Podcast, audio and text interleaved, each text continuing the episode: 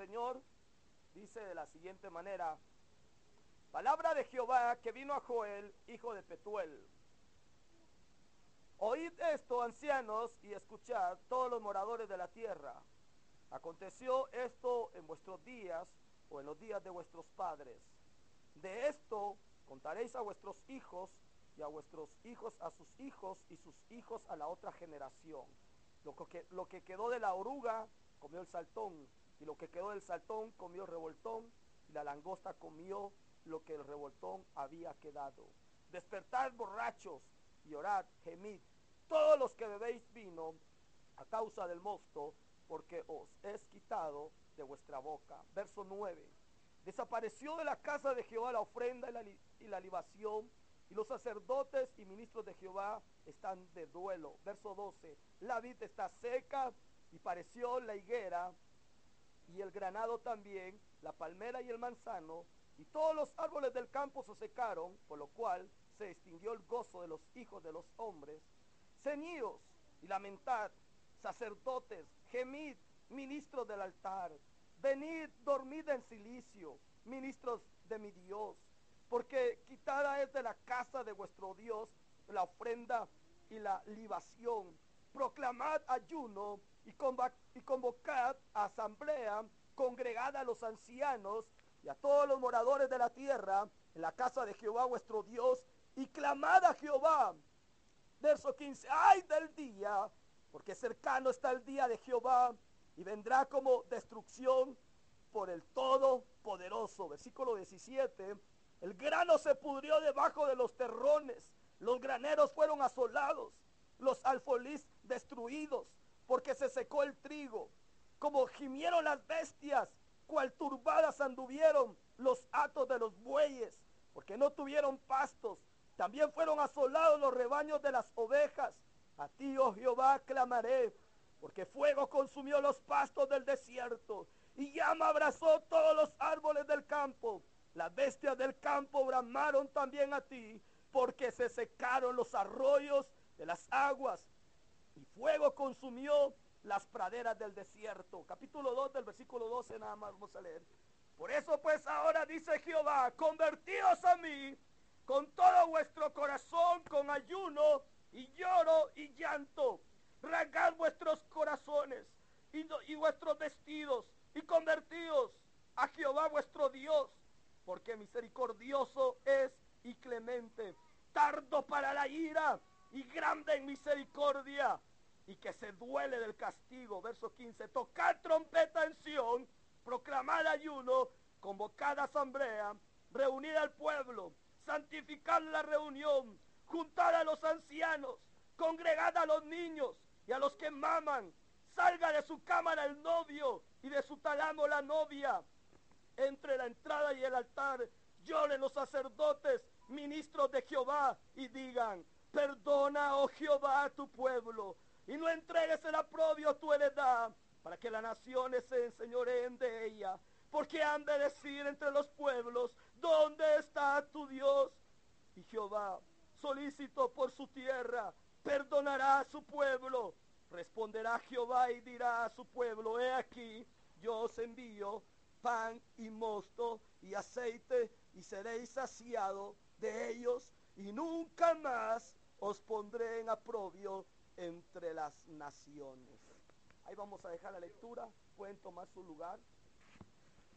La verdad es un es un libro que causa un poco de nostalgia, pero no esa nostalgia falsa que produce cualquier película del mundo, sino que de ver cómo una calamidad azotó toda la ciudad. Este profeta, incluyendo al profeta Jeremías, son los únicos que hablan de calamidades bien grandes. En el caso del profeta Jeremías, en el libro de lamentaciones, que él fue el mismo escritor de ese libro. Y hoy que leemos este libro del profeta Joel, nos damos cuenta que casi una ciudad entera quedó en calamidad. Póngase a pensar usted cuando hay un terremoto, cuando hay una tormenta, cuando hay un tsunami, ¿cómo quedan las ciudades? Destruidas. Y no solamente quedan destruidas, sino que todo lo que afectan. la pérdida aún de seres humanos, que es lo más valioso. ¿Qué me dice usted los alimentos, la ropa, la energía, el agua se escasea? Aquí vemos un cuadro que realmente da tristeza y da pena, donde a pesar de que habían ministros, habían sacerdotes, se habían dormido y se habían estado ahí como que congraciándose nada más del privilegio que tenían y no actuaban, no hacían nada, no hacían nada. Estaban viendo la calamidad que el pueblo estaba teniendo, ustedes ya como lo vieron. Dice que vino esta palabra al profeta eh, Joel, hijo de Petuel, que algunos dicen que Petuel fue su papá.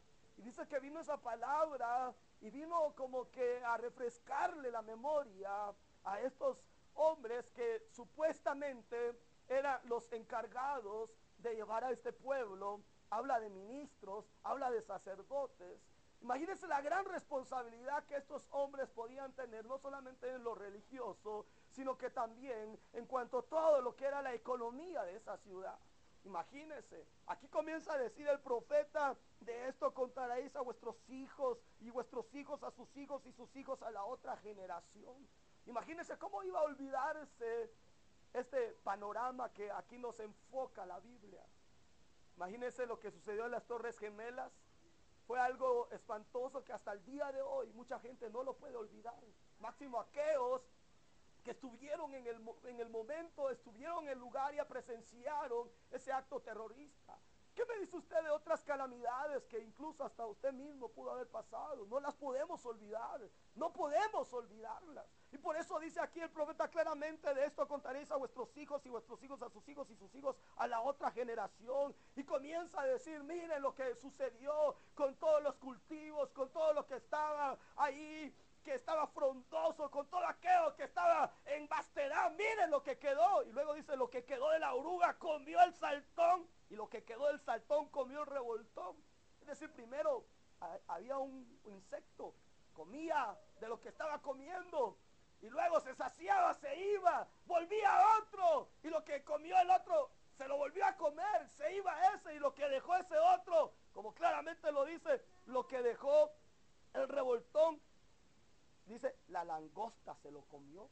Y luego dice, lo que el revoltón había lo que había dejado, algo terrible, algo que realmente en ese momento me imagino cómo el profeta se había sentido en medio de una, de una ciudad en calamidad, en una ciudad donde prácticamente todo lo habían perdido, todo lo habían perdido. Y aquí es algo que usted puede ver desde el versículo 1 hasta el 4 sobre la devastación, que ahí sí que devastó todo lo que estaba cultivo en el campo. No les dejó nada, ni siquiera una hoja les había dejado.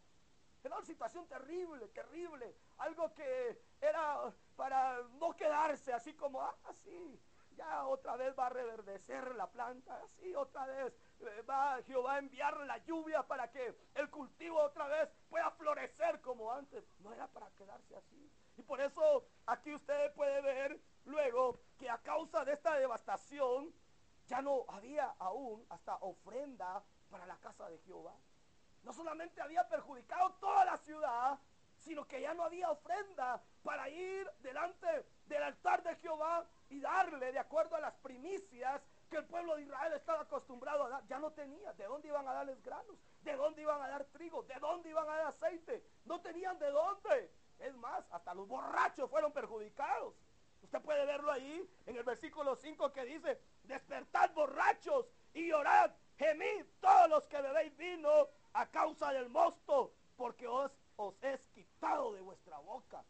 Imagínense, hasta los borrachos tuvieron sus pérdidas. Pero también en la casa de Jehová ya no había ofrenda, ya no había nada, ya ellos no tenían nada que darle a Jehová. Por eso luego dice el versículo 9, desapareció de la casa de Jehová la ofrenda y la libación. Y luego dice, los sacerdotes y ministros de Jehová están de duelo. Me llama la expresión este pasaje porque en vez de accionar los ministros, los sacerdotes de Jehová, ¿qué dice? estaban de duelo. Como que su, Dios estaba muerto para no oír, ¿verdad? Como que si su Dios estaba muerto para no escucharlos y para enviar de nuevo la lluvia, para que haga una vez más la lluvia florecer eh, todas las plantas que se habían secado. Dice claramente versículo 9, los sacerdotes ministros de Jehová están de duelo. Le pregunto, ¿cree usted que era para dolerse? ¿Sabe qué significa duelo? Dolerse. Es como cuando hay una pérdida de alguien y uno comienza a, ah, la, lástima, tan bueno que era aquel fulano, usted, sí, si yo me acuerdo, qué grandes carcajadas las que se dan. ¿De qué sirve que se duela? Eso no va a resucitar al fulano que está muerto. ¿De qué sirve que la gente llegue todo hipócritamente ahí diciéndole a la persona, lo ¿qué va a sentir? No siente nada. No siente nada. Aquí claramente dice que los sacerdotes y los ministros comenzaron a dolerse cada uno, a ver sus miserias, a ver cómo había quedado toda la devastación y comenzaron a decir, mira, hasta la casa de en la casa de Jehová ya no tenemos ofrenda, nada para entregársela. Comenzaron a dolerse. Pareciera que esto retornara al siglo XXI, de lo que hoy nosotros estamos viviendo. Una iglesia que en vez de accionar con el poder que Dios le ha delegado y que le ha transferido, se está doliendo de las mismas calamidades de la tierra y del mundo. Si el impío se duele porque eh, subió la gasolina, el cristiano también. Si el impío se duele que porque subió todos los precios de la canasta básica, el cristiano también se anda renegando. Y, es algo que se nota. En vez de decir, bueno, aquí se acabó, es de levantarnos y comenzar a, a echar a andar lo que Dios le dejó a la iglesia. La iglesia no fue únicamente dejada en la tierra, como lo he dicho en otras oportunidades, para hacer un adorno nada más. La iglesia tiene el poder, la iglesia tiene la autoridad para poder desatar y atar todo en el cielo. Porque así mismo lo dijo Jesús. Así lo dijo a la iglesia. Pero cuando me refiero a la iglesia no me refiero a cuatro paredes nada más. La iglesia somos nosotros. Usted y yo somos la iglesia. Los que también de ese poder Dios nos ha dejado para reflejar a esta tierra. Por eso aquí dice de que los ministros sacerdotes comenzaron a dolerse. Si es cierto, el mundo se duele, porque ellos no tienen al Dios verdadero. Si es cierto, el, mundo está con eso de que sí, con sus miserias y sus obras.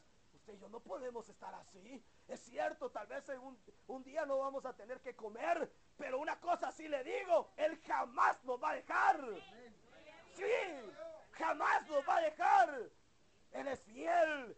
Por eso la escritura dice que aunque tu padre y tu madre te abandonaren, mas con todo eso Jehová te levantará, te recogerá. Él no se puede olvidar de aquel que un día lo sacó del fango. ¿Cómo lo va a dejar? Si no lo dejó cuando estaba borracho y se venía por todas esas calles oscuras, no lo dejó que no le pasara nada. Ahora pregúntese cómo lo va a dejar ahora que usted le está sirviendo. ¿Cómo ahora lo va a dejar que usted le está sirviendo? No nos va a dejar. No nos va a dejar. Por eso claramente aquí vemos que a causa de la devastación ya no había ofrenda en la casa de Jehová. Usted puede ver desde el versículo 9 que leímos. No lo voy a leer hasta, hasta lo que es el, el 13. Pero algo que me llama la atención es que a través de la gran calamidad que tuvieron, ellos tuvieron que accionar. Por eso las, las cosas no suceden solo por querer suceder. Es decir, unos dicen, pero ¿será que Dios es injusto? ¿Cómo permite tanta calamidad? ¿Cómo permite tanta desgracia en la tierra? Pues déjeme decirle, Señor, que Dios la permite para que la iglesia se avive. Sí, porque Jesús claramente dijo, yo no he traído a la tierra paz, sino que he traído espada. Si la iglesia a veces no acciona, no despierta, porque todo está tranquilo. Tiene comida en la refri, tiene trabajo, sus familiares están sanos, no hay nada. Pero espérese que venga una calamidad como la que le vino a esta ciudad. Vamos a ver si no se levanta. Por eso, miren, los que hablan de que dicen sí, que sus hermanos, saber de qué se las lleva créanmelo, no lo digo por denigrar a nadie, pero hay una familia que habló re mal de un hermano que porque él habla de una manera en la cual Dios le permite hablar, es la palabra. Y, y otra vez les volvieron a robar todo de su casa. Sí, ahí otra vez le fueron a robar todo. Es que, ¿saben una cosa? ¿Para qué esperar la calamidad? ¿Para qué esperar la desgracia? Para levantarse. ¿Para qué? No debemos de esperar eso. Tenemos que accionar, mire, rápido. Ya no tenemos que dejar que nos pase otra cosa más de lo que nos ha estado pasando. Sí, mucha gente no entiende. No entiende de que a veces las situaciones vienen a su vida es con un propósito. No es para renegar. Aquí me, me gusta esto porque a través de la gran calamidad que tuvieron, ellos tuvieron que levantarse. Versículo 13 al 14, oiga lo que dice. Ceñidos, lamentad, sacerdotes, gemid, ministros del altar. Me dice, venid, dormir en, silicio, ministros de mi Dios, porque quitada es de la casa de vuestro Dios la ofrenda y la libación. Y aquí viene, mire, el despertar que hubo en esa ciudad. Y luego dice, proclamar ayuno, convocada la asamblea, congregada a los ancianos. Y luego sigue diciendo, a todos los moradores de la tierra, en la casa de Jehová vuestro Dios, y clamad a Jehová. Qué interesante va que ahí decir que aquel anciano que no quería nada tuvo que levantarse. Sí, aquí aquel que no quería nada fuerza tenía que levantarse. Aquel que no quería nada de Jehová a fuerza tenía que levantarse. Claramente lo dice. Dice, convocada la asamblea, congregada a los ancianos y a todos los moradores de la tierra en la casa de Jehová vuestro Dios y clamada a Jehová. Pues usted se da cuenta, no los convocaron donde estaba la calamidad. ¿Dónde los convocó aquí el profeta? ¿Dónde los convocó? Cabal, en la casa de Jehová. En la casa de Jehová los convocó. Porque solamente ahí se cumple aquel Salmo 133. Cuando dice, mirad cuán hermoso y admirable es ver a los hermanos juntos en armonía. Porque ahí Jehová envía bendición y vida eterna. No va a haber otro lugar donde la tierra, el mundo pueda recibir la bendición que no es en la casa de Jehová. Nadie puede decir que es bendecido en las cosas terrenales. Mentiras, vamos a ser bendecidos únicamente cuando estemos en la casa de Jehová. Sí, incluso David decía, uh, hasta el gorrión y la golondrina hayan casa en tu templo, Jehová, decía él. Imagínense el, el, gorrión y la golondrina y algunos estudiosos dicen que el gorrión y la golondrina son dos aves que no permanecen eh, estables, andan así de un lado para otro, decir que como bien dice, andan pajareando de un lado para otro, pero dice aún el gorrión y la golondrina hallaron casa en tu templo, Jehová. Imagínense, dos animalitos. Como nosotros vamos a irnos de la casa de Jehová, donde somos bendecidos, donde Dios nos ministra, donde Dios nos habla, donde Dios ahí nos da nuevas fuerzas, donde Dios ahí abre las ventanas de los cielos y dice, a este lo voy a bendecir tuvo que despertarse el pueblo. Ya es tiempo también nosotros despertémonos, hombre. Ya no dejemos que sucedan más muertes en nuestras colonias. Ya no permitamos que se sigan abriendo más antros de perdición. Ya no permitamos que se sigan abriendo más cantinas. Ya no permitamos que el borracho se muera sin fe y sin la esperanza de Cristo. Ya es tiempo de levantarnos. Ya es tiempo de, de rendirnos delante de Dios y gemir por esas almas. Por eso aquí claramente dice, aquí todos los moradores de la tierra de la casa de Jehová vuestro Dios, y clamad a Jehová. Y luego dice el escritor, porque le recuerdo, le recuerdo dice, ay del día, porque cercano está el día de Jehová y vendrá como destrucción para, por todo el poderoso. Imagínense, habla de un día que se acerca Miren, otro profeta que habla similar a esto es Malaquías. Usted puede ver en el capítulo 4, versículo 1. Dice, vendrá el día en que los soberbios, los rebeldes serán quitados como estopa de la tierra y serán echados fuego al horno, serán quemados. Pero me gusta algo que sucedió en Crónicas. Usted puede ver ahí en el libro de Crónicas, que eso es su segundo libro, usted puede encontrar una humillación del pueblo, cómo movió la misericordia de Dios. Usted puede ver en segunda de Crónicas capítulo 7 del versículo 14, donde él habla, dice, si mi pueblo se humillare y se invocare mi nombre, yo desde los cielos los oiría y yo sanaré sus tierras y los perdonaré y nunca más me recordaré de sus rebeldías. Pero la acción del pueblo es la que mueve la misericordia de Dios. Ninguna institución que se levante ahí hablando locura, diciendo ofrezco esto y lo otro. Y quiero aclarar algo, tenga cuidado por quién va a votar. Tenga cuidado si dice voy a votar por Harold Caballero, si lo digo públicamente. Ese es un desgraciado vestido de oveja en un en un foro de Guatevisión, ¿sabe qué estaba diciendo? Yo apruebo que se venda y que sea legalización la venta de marihuana. ¿Cómo cree eso, hombre? Pregúntele a un marihuanero qué consecuencia le trajo la marihuana. Si ustedes quieren entrevista, yo se las tengo ahí. Así lo dijo él y ese loco de Sugar. Para más los otros impíos como la Sandra de Colón y los demás se opusieron a eso. Como un pastor evangélico va a decir de que él va a aprobar la ley de la marihuana aquí en Guatemala. Está loco ese hombre. Bueno, estuvo que lo sacaran y ya no está escrito. Es que de, Dios nadie se burla, hermano. Ahí sale campante. Eh, tengo 26 años del ministerio, pero tengo 6 años que renuncié de ser pastor. Renunció de lo más lindo, hermano. Este era casi de estos sacerdotes. Estaban ahí doliéndose. Dios no los llamó para dolernos de ver la ciudad así y querer gobernar. Dios llamó al ministro para que interceda en ayuda y humillación delante de Dios para que las almas se salven. Para eso Dios llamó a los ministros. Y recito aquello lo que dijo Spurgeon. Le dice a los predicadores, si te llegan a llamar para ser príncipe de Londres, no te rebajes a hacerlo. Sí, porque vale más ser un ministro de Dios a que te seas un príncipe de Londres. No te rebajes a hacerlo. Pero hoy en día, es solo un comentario, pero aquí que, que usted mira, dice que tuvieron que levantarse. Y luego dice acá, todas las consecuencias. Cuando dice, ay, del día porque cercano está el día de Jehová. Ya lo dije Malaquías, también lo dice capítulo 4, versículo 1. Pero lo que mueve a Dios a misericordia es la humillación. Cuando vemos en 2 de Crónicas capítulo 7, versículo 12 al 14. Pero aquí, hermanos, es algo bien importante. El grano se pudrió debajo de los terrones de los graneros. Fueron asados los alfolí destruidos porque se secó el trigo. Como, imagina, hasta las bestias tuvieron que sufrir por causa de toda la maldad de la ciudad. Dice, como gimieron las bestias cuán turbados anduvieron los atos de los bueyes, porque no tuvieron pastos. También fueron asolados los rebaños de las ovejas. Y luego dice, a ti, oh Jehová, clamaré, porque fuego consumió los pastos del desierto y llama abrazó todos los árboles del campo. Las bestias del campo bramaron también a ti, porque se secaron los arroyos de las aguas.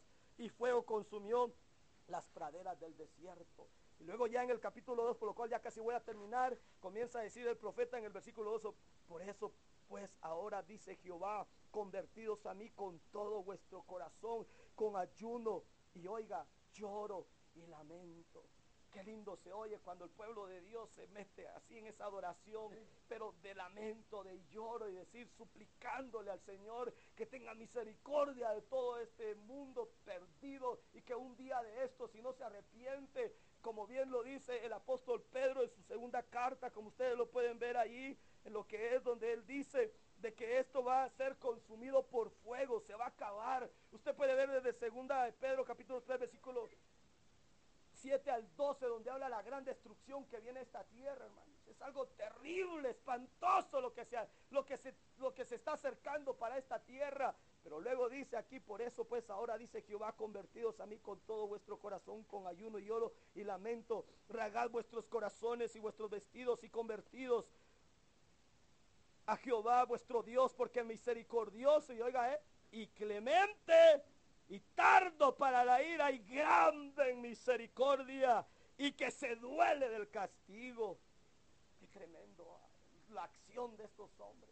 Recuerde usted lo que dice aquel Salmo capítulo 51 versículo 7. Dice Jehová nunca va a despreciar un corazón contrito y humillado. Grábeselo bien. Jehová nunca va a despreciar un corazón contrito y humillado. Cuando usted se humilla delante de Dios, usted está moviendo el favor de Dios para su vida. Pero debemos de humillarnos, ya hombre. Debemos de lamentarnos de esta calamidad, de esta tierra en la cual está viviendo. ¿Acaso usted no se lamenta cómo hoy en día la, maldad se ha aflorado de una manera en la cual uno ya no puede andar tranquilo en un bus en la calle porque está con aquella incertidumbre que de repente le van a venir a robar? Pero para eso Dios dejó la iglesia, para que se levante y clame a su Dios y de esa manera sean retrocedidas todas las huestes demoníacas del diablo. Por eso ayer me molestó que algunos jóvenes no fueron, pudieron, pudiendo ir, no fueron a la actividad que tuvimos. Se perdieron de algo precioso en el culto. Hasta en, medio de la alabanza se endemonió una joven, pero también ahí Dios la restauró y la libertó. Porque solamente, hermanos, en la adoración, en la alabanza, en la humillación, vamos a obtener las victorias del Señor. Por eso aquí dice, clamen, ayunen, lamentense. Y me gusta, y toquen trompeta, dice. Y aquí otra vez vuelve a hablar y dice, ahora tráiganme a los niños que se involucran. Y incluso habla de aquellos que todavía están de pecho. E incluso habla de aquellos que se acaban de casar. Porque cuando dice el talamo de la novia, el talamo significaba en aquel entonces una preparación bonita. Donde el novio ya se estaba preparando para irse a su luna de miel con su novio. ¿Qué luna de miel y qué ocho cuartos? Fuera eso de una vez usted. Imagínense. Nada, es que espérate, voy con mi novia ahí, voy a, es mi, única noche, hombre, ¿qué te pasa? Nada de eso.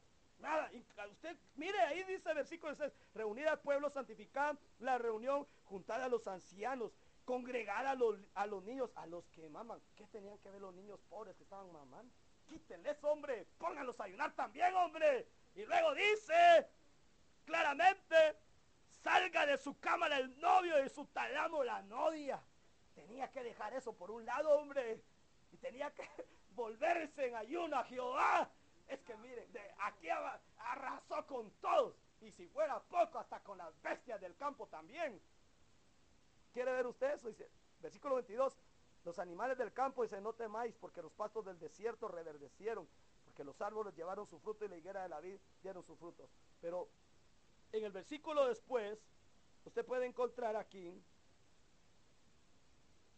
donde dice el versículo ya 18, dice, y Jehová solicitó por su tierra y perdonará a su pueblo. Y responderá Jehová y dirá a su pueblo, he aquí yo os envío pan y mosto y aceite y se desasiaba. Esto ya es la respuesta que Dios le da al pueblo. Si se dieron cuenta del capítulo 1, cómo estaba la ciudad, no tenía nada, nada, nada, nada. Clamó el pueblo y mira ahora todos los resultados. Claramente lo dice ahí, claramente dice, en el versículo 20, y haré alejar de vosotros, dice, al del norte, y le echaré en tierra seca y desierta, y su faz será hacia el mar oriental y su fin al mar occidental. Dice, exhalará su heredor y subirá su pudrición porque hizo grandes cosas. Tierra, no temas, alégrate y gózate, porque Jehová hará grandes cosas. Y luego hasta los animales que habían sufrido por causa de toda esa devastación, animales del campo, no temáis, imagínense. Hasta los animales obedecen a la voz de Dios Todopoderoso. ¿Cómo no aquel duro va a obedecer? Sí, porque aquí claramente le está hablando a los animales. No le está diciendo al hombre, va. Aquí dice, animales, no temáis. Cuando usted le habla a su perro, va. Y le dice, espérate vos, eh, Fido, ya te voy a dar de comer. Así, claramente le dice Jehová al animal, animales, no teman. Ya también ustedes van a tener comida y agua. Pero eso, ¿qué fue lo que hizo? Mover a Dios el ayuno y la oración. Sencillamente, yo termino ahorita porque ya me pasé del tiempo que tenía. Pero le digo una cosa, no lo pude concluir como tenía que decírselo por versículo versículo. Por una cosa sí le digo, si nosotros miramos esto y lo trasladamos a este tiempo, le pedimos al Señor, vamos a ver grandes cosas. Las calamidades que usted mira no es solo porque quieran venir, un propósito detrás de eso viene para estas calamidades. No se preocupe entonces si usted también está pasando calamidades. Después de esto, un propósito Dios tiene para su vida. Aquel que dice, ¿y qué hago yo? Viera que yo hasta paso días enteros sin comer tranquilo. Ya va a pasar ese tiempo. Ya va a venir el tiempo de la bendición del Señor. Pero para eso hay que mantenernos. Mantenernos firmes y no dejarnos. No nos soltemos de esa presencia del Señor. Vamos a orar esta noche para darle gracias a Dios. Porque una vez más aquí estamos reunidos quisiéramos que oráramos esta noche con la conciencia de lo que hoy hemos leído en este pasaje y decirle al Señor que nos ayude y que no nos deje en ningún momento y que ahora que esta tierra está viviendo calamidades y que está la iglesia en esta tierra, tenemos que pedirle al Señor que Él sea clemente y misericordioso que Él se apiade de todas las calamidades que hay en esta tierra. Y pedirle al Señor que no olvide a su pueblo. Y hacer como lo que hicieron estos hombres. Como claramente dice la palabra del Señor.